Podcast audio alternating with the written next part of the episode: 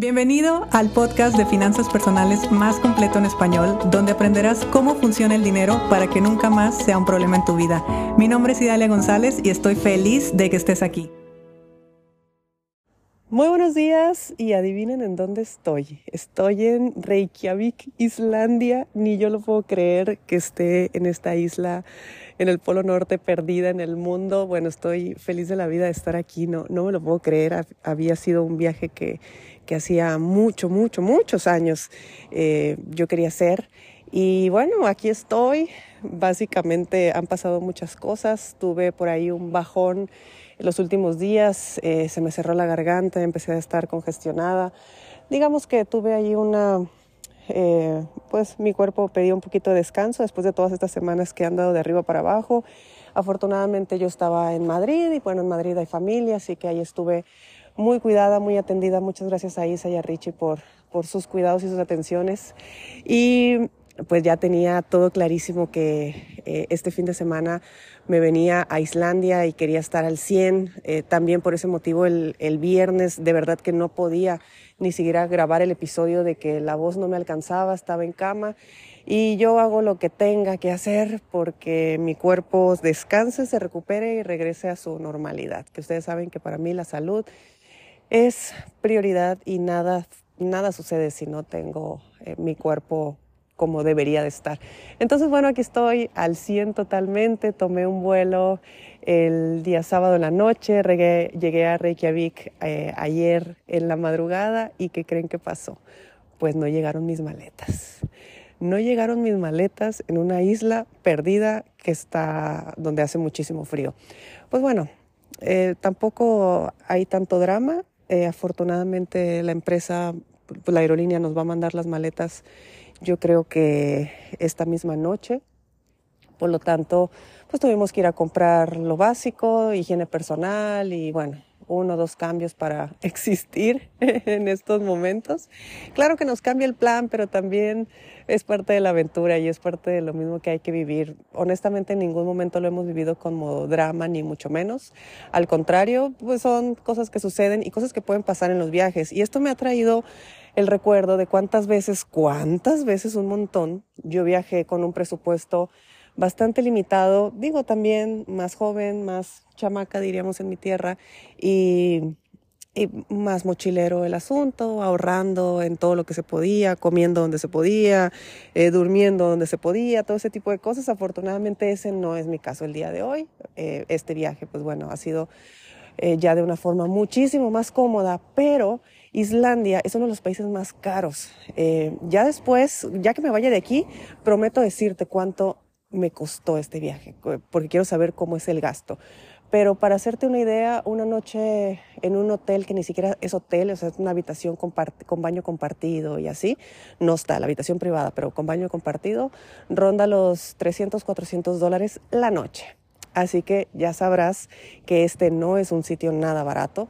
Y pues llegar y lo primero que tienes que hacer es ir a comprar todo lo necesario para vestirte, para subsistir, para todo más todos los gastos que se vienen, obviamente pues nos tenemos que quedar en Reykjavik, esperar las maletas, eh, hay reservaciones en otros sitios y cosas, que todo está cambiando, sí, que nos puede afectar económicamente, por supuesto, y no es con eh, 50 dólares lo que nos está cambiando el presupuesto, nos está cambiando el presupuesto realmente con cantidades que para mi mapa mental latinoamericano, por supuesto que es que es elevado y, y bendito fue, la verdad es que el, el, la administración del dinero, como siempre lo he dicho, la administración del dinero más allá de ahorrar y más allá de estar acumulando o estar gastando, que también yo aquí em, empecé a, hasta me daba risa ahora que me fui a comprar ropa en Reykjavik, digo, mira, yo que jamás en la vida eh, iba de compras en los viajes, porque obviamente iba normalmente con un presupuesto muy reducido, ahora resulta que hasta en la ciudad donde yo ya había decidido no comprar nada,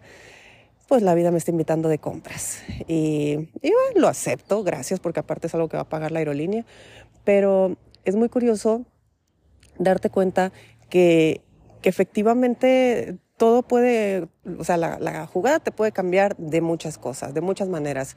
Y a mí afortunadamente me está cambiando, pues en una situación privilegiada, en un país privilegiado, en un viaje increíble. Eh, y que sí, se interponen miles de dólares en, la incomodidad, sí, por supuesto.